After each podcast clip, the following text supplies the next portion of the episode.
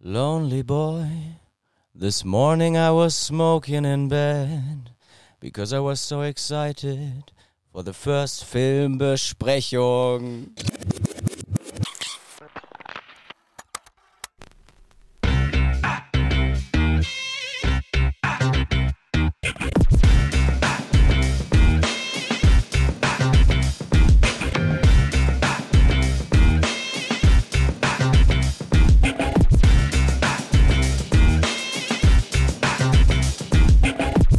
Mit Andy Reinhardt und Ron Jäger geht's heute los mit der ersten Filmbesprechung.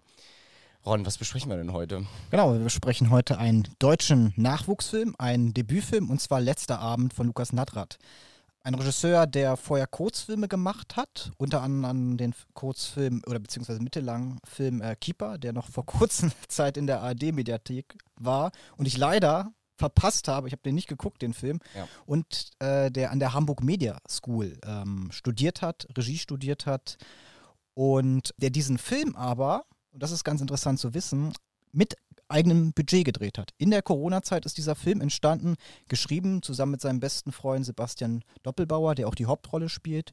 Und in einem Sommer der Möglichkeiten könnte man sagen, ist dieser Film wirklich an sieben Drehtagen in einer leerstehenden Wohnung mit äh, 4000 Euro realisiert worden. Genau, wir sind ins Kino zusammengegangen. Ähm, 4000 Euro habe ich dir gesagt, dass ich das gelesen hatte. Ähm, und dann haben wir aber direkt auf dem Plakat gesehen, ist ja doch irgendwie gefördert. Genau, genau. Das kam aber erst im Anschluss, wenn ich das richtig verstanden habe. Ich habe dann. Fürs ähm, Marketing dann. Nein, nicht fürs Marketing, sondern ähm, für die Postproduktion, würde man sagen. Ähm, Ja. Der Film hat, oder das Projekt hat insgesamt, ähm, habe ich im Interview mit dem Regisseur gehört, 30 bis 40.000 Euro dann letztlich gekostet. Und dafür wurde dann auch die Förderung, die man auf diesem Plakat sieht, angehauen.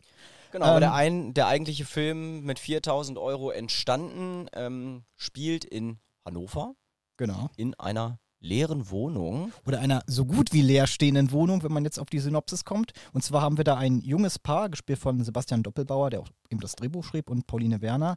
Ein Musiker und eine Ärztin, ein Künstler und eine Karrierefrau, die sich im Grunde aus Hannover verabschieden. Sie ziehen nach Berlin. Sie hat eine Anstellung als Ärztin gefunden Die und sie, laden, wollen wir hier nicht. und sie laden im Grunde zu einem letzten Abend ein. Alle ihre Freunde, Verwandte, einige sagen ab, einige neue Leute kommen dazu, die sie, man könnte sagen, von der Straße auflesen.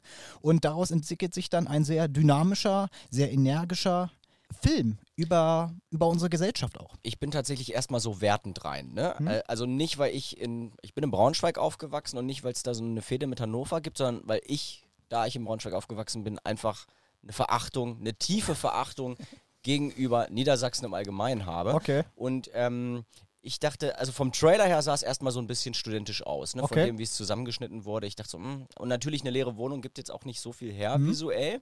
Also da waren so ein bisschen meine Vorurteile. Und dann vom, ich sag mal, vom, vom, vom Themeninhalt Ja. ähm, dachte ich erstmal so, oh Gott, das ist doch jetzt eins zu eins bestimmt hier wie dieser Reinhard Grebe-Song. 30-jährige Pärchen, reich mir mal den Rettich rüber. Also Ja. einfach gelangweilte oder sagen wir, nee, langweilige ähm, 30-Jährige, die halt so ihre Gespräche haben. Weil im Trailer kommt dann auch so Gender, Schmender, so und, Mhm. und dann geht jemand drauf ein. Und ich dachte, was erwartet mich da? Aber als ich den Film dann gesehen habe, war es doch, mir hat er gefallen. Also ich war sehr Okay. überrascht. Woran lag das? Was, was hat dir an dem Film gefallen? Ich würde sagen, dass eigentlich der Film so eine Mitte trifft, also auch vom Ton, wo er eine Art von Realismus teilweise erstellt und aber auf der anderen Seite auch noch eine Form von Satire. Diese Personen sind ja auch alles Archetypen, äh, die du da irgendwie triffst. Mhm. Ähm, und sie aber dann doch äh, Dinge tun, die. Oder er spielt mit den Mitteln, mit den Schablonenmitteln dieses äh, Genres irgendwie und gibt dem aber doch. Und, und mischt es neu zusammen. Und irgendwie, es ist nicht so, dass es irgendwie das Rad neu erfunden wird, aber Ja. doch mit seinen Mitteln arbeitet der Film sehr gut. Okay. Und mir haben vor allem auch die Darsteller gefallen. Okay. Ähm, die meisten, muss ich da betonen. Ja, also ich fand, da waren viele gute Laien. Sind's Laien? Mhm. Okay, Na, wir können ja mal zusammenfassen. Was Was haben hat wir dir denn denn gefallen? Da da gibt es ganz viel, was mir gefallen hat. Grundsätzlich finde ich ja erstmal toll, dass so ein Film mit so einem kleinen Budget, ähm, der Film hat eine, in der Inszenierung finde ich, er ist sehr rough teilweise. Also wir haben da eine Kamera, die eben durch diese Räume förmlich wirbelt mit den Figuren. Es gibt eine Dramaturgie der Konfrontation, also die Figuren sind in einem Dauerstress, sind im Grunde in einer Energie drin und dadurch entstehen natürlich spannende alltägliche Konflikte und das ist ganz wunderbar arrangiert, finde ich. Äh, und andererseits mochte ich auch, dass der Film so einen satirischen Ansatz hat, dass er satirisch auf die Gesellschaft über die Figuren blickt. Beziehungsweise, Ja. ich würde ich mache es noch ein bisschen konkreter, weil ich von Genera äh, Gesellschaft geredet Mhm. habe. Es geht ja eher wirklich auch um eine Generation, die hier abgebildet wird, nämlich die 20, 30-somethings, die hier gezeigt werden zum Großteil und deren verschiedene Blasen der Film innerhalb eines Kammerspielartigen und reduzierten Konzeptes sehr durchdacht aufzeigt und im Grunde dabei sehr unterhaltsam ist. Und das hat mich überrascht an diesem Film. Ja, also es geht schon, hatte ich auch das Gefühl, ein bisschen mehr um die Dynamik zwischen den Figuren und die Kommunikation. In einem Interview hat der Regisseur auch gesagt, es geht so ein bisschen um Masken, die abfallen. Wobei das finde ich finde das So. Statement ja sogar ganz witzig, Ja. weil natürlich die Corona-Zeit da auch eine Weil die wichtige Masken Rolle abfallen, wenn die Leute reinkommen ähm, zur Tür, ja. ähm, weil die Corona-Zeit da auch eine wichtige Rolle in dem Film spielt und eigentlich ein ganz wichtiger Subtext auch ist äh, für diese Beziehung, die der Film zeigt Ja, also zwischen das- dem jungen Künstler. Genau, aber die Dynamik zwischen den Leuten irgendwie und die Kommunikation war mir schon wichtiger als das eigentliche Thema. Also dieses Pärchen ist zusammen, sieht aus, sie hat einen Job gefunden in Berlin Mhm. ähm, und er war, also er ist Musiker, war früher in einer Band. Wir sehen auch ein äh, Gespräch, was er führt mit jemandem, der wahrscheinlich mit ihm in einer Band war. Also Über er Skype wohlgemerkt. Ganz genau. Er ist nicht mehr in dieser Band und er war in der Klinik aufgrund von Depression, ist da raus und versucht jetzt so langsam wieder ins Leben zu finden. Und deswegen soll auch Berlin dann eigentlich so ein bisschen der neue Mhm. Ja, Anfang Der sein. Sehnsuchtsort Berlin. Genau, und ich muss sagen, so diese Mental Health Geschichte, die fand ich jetzt eher banal. Also ich fand die jetzt Mhm. nicht perfekt umgesetzt. Also ich hatte nicht das Gefühl, dass es war jetzt kein Melancholia. Ja. Es war eigentlich mehr die Gruppendynamik im Kammerspiel dann an Ja. sich. Die hat mir ja. Das war, ist dann für dich der spannende Teil ja, gewesen. Das ist übrigens ein ganz interessanter Teil, worauf du hinweist, denn die Figur von Sebastian Doppelbauer, äh, der auch ja die Hauptrolle spielt, ich hatte das Gefühl, dass da viel mehr Interesse an dieser Figur liegt, als zum Beispiel an der Freundin. Weil die Freundin wird ja wirklich mehr über ähm, die Bekannten geschildert, also über ihr Umfeld, was wir sehen. Ja. Wir haben zum Beispiel einen Kommiliton von ihr, ein relativ schleimiger, konservativer Typ ähm, in einem blauen Hemd. ähm, dann haben wir ihren Bruder, also einen sehr schwatzhaften, sehr überze also sehr überzeichneten Typen auch, der, der glaube ich, Werbedesigner ist und der auch die am meisten überzeichnete Figur des Films ist, was Ja. schon ein bisschen so in Richtung Karikatur driftet. Da wusste man auch nicht immer, wo ist die Überzeichnung jetzt vom Schauspieler und wo von der Regie eigentlich. Ne? Also ist auch so ein bisschen so eine schwer einzuordnende Figur, finde ich. Also man kann sich vorstellen, dass es Ja. diese Figur gibt, aber innerhalb dieses Konzeptes sticht die so ein bisschen heraus. Dann haben wir die einsame Nachbarin mit tragischer Hintergrundgeschichte. Eine Wissenschaftlerin ist das ja, die an ihrer Arbeit schreibt und sich dann wahrscheinlich, weil sie einsam ist, in dieser Party einnistet. Und dann haben wir letztlich eben eine junge Aktivistin, ähm, die von ihrem Cousin geghostet wird und im Grunde dann auf der Ja. Straße von den Protagonisten aufgelesen wird, weil man sich ihr, ihrer erbarmt. Und dann gibt es natürlich durch diese verschiedenen Blasen, wir haben eben den einen Konservativen, wir haben die junge Aktivistin, eben Konfrontation von, von, von diesen beiden Seiten und verschiedene Blickwinkel, die dann satirisch aufbereitet werden. Als ich, vor, ich habe vorhin auch nochmal aufgeschrieben, was hat eigentlich jeder für einen Hintergrund. Ne? Also du hast Mhm. den äh, Musiker, der die Depression hat, seine Freundin, äh, deren Problem ist eigentlich so ein bisschen in der Beziehung, dass es ihr Mhm. langsam schwerfällt, mit einem Depressiven umzugehen. Dann ähm, hast du den Schauspieler, der seinen Job verliert. Du hast die Nachbarin, deren Bruder gestorben ist, also Trauer. Dann hast du die, die auf der Straße neu dazukommt, die Fremde, die äh, sozusagen geghostet wird von, also ein Cousin, Cousine, die sich abwendet. Ähm, den Mediziner, der mit der Freundin da äh, Anbandelt, anbandelt, genau. Und sein Problem ist, dass sie die Stadt verlässt und er in sie furchtbar Genau. verliebt ist. Und- der Einzige, der eigentlich nicht so richtig was ähm, Ein Problem hat, Genau, ist ist, der der, den wir rauskristallisiert Bruder. haben. Wobei ich glaube, es gibt da doch schon einen Subtext beim Bruder und zwar möchte der Bruder, glaube ich, auch seine Schwester nicht verlieren. Also äh, ich hatte jetzt, ich hab, wir haben den Film nur einmal gesehen, demnach muss man alles mit Vorsicht genießen, aber ich hatte so im Nachhinein so das Gefühl, da könnte irgendwas im Subtext liegen, aber es ist nicht so klar herausdestilliert wie zum Beispiel bei den anderen Figuren deren Problematik, dass die im Grunde, das sind ja auch alles einsame Figuren, könnte man sagen, glaube ich, oder Figuren, die sich nach einer gewissen äh, Kommunikation, nach einer gewissen Nähe sehnen. Und es gibt ja auch eine Freundin, die im, im ersten Teil des Films auftritt, die dann, glaube ich, äh, deren Freund äh, eine, in eine offene Beziehung gegangen ist oder eine Affäre Ja. hat und die dann auch wieder verschwindet, weil Genau, sie die hilft beim Kochen, aber geht dann weg, weil sie verlassen Genau. wurde für eine. Genau, in der Ménage à Trois, die ist nicht geglückt, sagen wir so.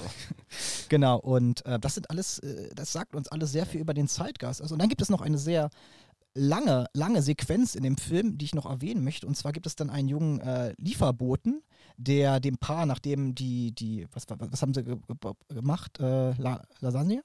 Äh, haben, genau, das ist ja, wollte ich auch fragen, ob die Lasagne metaphorisch gemeint ist, denn ähm, er lässt die Tüte fallen und das Mehl, äh, ihnen fehlt Mehl. Also müssen sie sich von der Nachbarin Mehl leihen, aber er kann nicht gut kochen, deswegen leiht er sich Dinkelmehl. Sie gibt ihnen aber auch, also sie weist auch darauf hin, dass Dinkelmehl vielleicht nicht so gut ist für die Lasagne, gibt ihnen dann aber am, im Endeffekt trotzdem beide Mehlsorten, die normale und das Dinkelmehl. Wir als Zuschauer, wir wissen nicht, wurde nun das Dinkelmehl oder das normale Mehl verwendet. Und die Lasagne verbrennt. Das große Potpourri ähm, verbrennt eigentlich. Das große Potpourri. Und natürlich ist die Lasagne, so könnte man auch übertreiben, äh, eine Metapher für die Beziehung der beiden.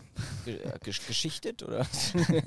nein, nein. Ähm, aber zurück zu dem Essenslieferboten, ja. der dann letztlich äh, das gute Essen bringt.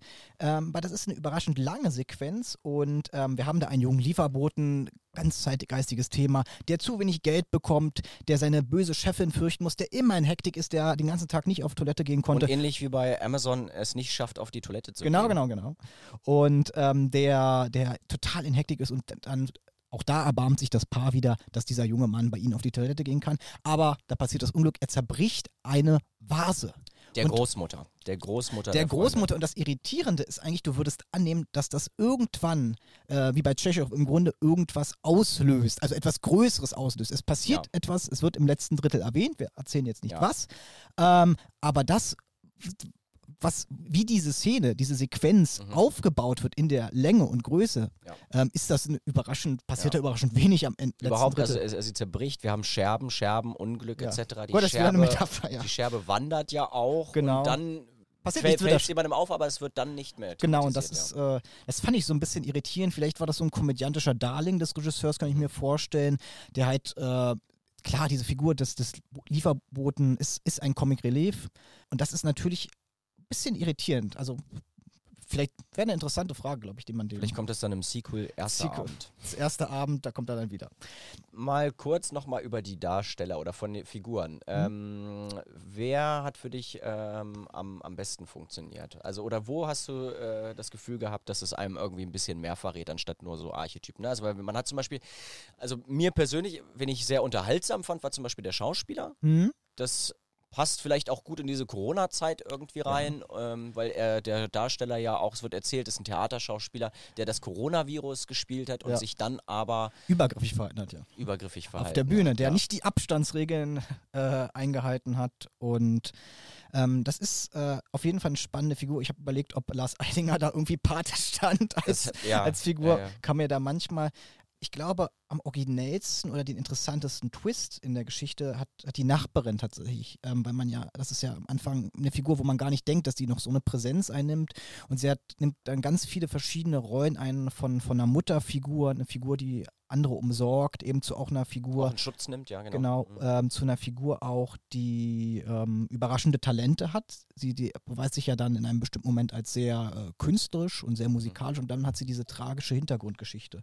Ja. Und das fand ich, äh, ist so ein bisschen in diesem Format das Originell, die originellste Figur. Ja. Ähm, Gesang ist eigentlich auch nochmal eine gute, ähm, also unsere Hauptfigur ist Musiker, schreibt an diesem Morgen noch, äh, oder nee, an dem Nachmittag, an einem Song, den er gerade beendet, äh, den er seiner Freundin schreiben geschrieben hat äh, und möchte ihn ihr mhm. vorspielen, mhm. so ein bisschen auch als Beweis, ich bin wieder im Leben, nachdem ich aus der Klinik bin. Ne? Ist ein Liebesbeweis. Ähm, dann kommt es zu verschiedenen Situationen, wo dieser Song dann ähm, angespielt wird, aber unterbrochen. Mhm. Und wenn der Song dann aber tatsächlich gespielt wird, ähm, ist auch sein erster englischer Song, dann hat es wirklich eine gute Gewalt. Also ich fand auch, da wurde ähm, vom ganzen Kamerastil, ähm, es spielt dann nach, wo die eigentlich alle schon am Tanzen sind und, und mhm. sich entschlossen haben, jetzt tanzen wir mal zu Techno-Musik. Mhm. Und eigentlich fast so eine Art Slow-Mo-Strobo irgendwie genutzt wird. Und ich fand es ganz schön, dass der Film auch verzichtet in dieser leeren Wohnung, die dann irgendwie mit Neonröhren mhm. irgendwie blau-rot irgendwie so was Euphoria-mäßiges mhm. aufzubauen, sondern sich eigentlich wirklich einfach auf diese Kontraste verlässt. Und fand es da sehr schön, dieser Moment. Ähm, und der zweite Song, der kam, ist ein Song, den er eigentlich gar nicht mehr spielen möchte, sein One-Hit-Wonder. Ja. Edam. Äh, also Edam in Hannover, ähm, Deutsch Pop, Deutsch Folk. Ja, so ein bisschen in die Richtung. Singer-Songwriter. Also. Äh, aber ja, aber ich fand, beide Songs waren gut geschrieben und ich fand es eigentlich auch ganz interessant, dass wir in dieser Wohnung in Hannover sind, eigentlich, wir wollen nach Berlin und er Dann so Lokalkolorit. gezwungen wird, diesen Lokalsong über Hannover nochmal zu singen. Ja. Das Interessante ist ja auch, das müssen wir auch erwähnen, dass ähm, die ProtagonistInnen eben nicht nur äh, in Streit verfallen, sondern dass da auch ein großes Beisammensein und ein großes Miteinander auch herrscht in dem Film. Also es ist nicht nur Kampf, Krieg Mhm. und äh, Konfrontation, sondern es kommt eben auch, wie du sagst, es, es wird getanzt in diesem Film, es kommt zu Ausgelassenheit und es gibt eben nicht nur eine Konfrontation von Stimmung, Meinung und Anschauung, was natürlich einen wichtigen Teil einnimmt, Ja. aber es gibt eben auch Momente, wo die Figuren zueinander finden und das ist äh, Ja. auch sehr schön. Es gibt wie so, so kleine Schutzräume, ne? Also, oder wie so, ich sag mal so eine kleine Insel für, Mhm. für bestimmte Figuren, Mhm. äh, wo die zusammenkommen. Du hast einmal draußen den Hof, du hast das Badezimmer, du hast die Küche und so, wo man einmal kurz dann vereinzelte Figuren Genau, einen Moment zu zweit haben können. Ja. Das ist sehr schön arrangiert, Ja. finde ich. Ähm, ja, was kann man noch sagen? Der Film, wie wir das schon angedeutet haben, ist eben manchmal, und da müssen wir auch vielleicht nochmal Kritik äußern, geht manchmal eben in Richtung Albernheit. Also da ist manchmal schon so eine Nähe, ich würde das zu Cringe-Comedy nennen, wo so manche Momente sehr nah daran rücken. Ähm, manchmal überzieht der Film Ja. schon ein bisschen das, was er erzählen möchte. Manchmal ist das, ob nun in komödiantischer oder theatralischer Hinsicht, das ist manchmal eben bei einem Film etwas, gibt es bestimmte Ja. Stellen, die so ein bisschen zu dick Bei, ein, aufgetragen bei ein sind. paar Witzen, wo man irgendwie was kritisieren möchte, da habe ich das, auch das Gefühl gehabt, da war jemand ein bisschen zu viel bei so deutscher Stand-up-Comedy beim Open Mic oder so, dass man so wirklich die niedrigsten Früchte sich nimmt. Mhm. Nicht immer, aber manchmal gibt es so ein paar kleine Momente, wo man Okay. sagt, okay, da kann, da kann man noch ein bisschen abstrahieren, noch ein bisschen weitergehen. Ja, aber auch, wie gesagt, nicht nur in komödiantischer Hinsicht, finde ich, sondern auch manchmal in theatralischer Hinsicht. Es gibt, ich möchte den Moment jetzt nicht spoilern, aber es gibt einen Moment mit der Nachbarin, der für mich dann so ein bisschen sehr stark hervorstach. Ja. Ähm, ich glaube, du weißt, welchen Moment ich ja, meine. genau. Äh, Ähm, der nimmt auch eigentlich dem, der Hauptrolle, ihm, so ein bisschen was weg. Genau, und das ist, ähm, wie gesagt, ein nicht komplett ausbalancierter Film, aber im Ganzen gelungener Film, würde Ja. man sagen. Auf jeden Fall sehr sehenswert, ja. Genau, und dann kommen wir eigentlich zum Abschluss, würde ich sagen. Die letzten verbleibenden Worte. Gibt es noch etwas, was du sagen möchtest, Andi? Ja, ich würde sagen, Lonely Boy, I wanna smoke a cigarette now. Das war im Grunde die Folge, unsere Filmbesprechung zu letzter Abend. Ähm, die nächste Sendung, die kommen wird, ist dann am Montag zum Thema Streik. Ah, oh, okay. auch interessant. Mhm. Da freuen wir uns schon drauf. Und good night and good luck. Bis zum nächsten Mal.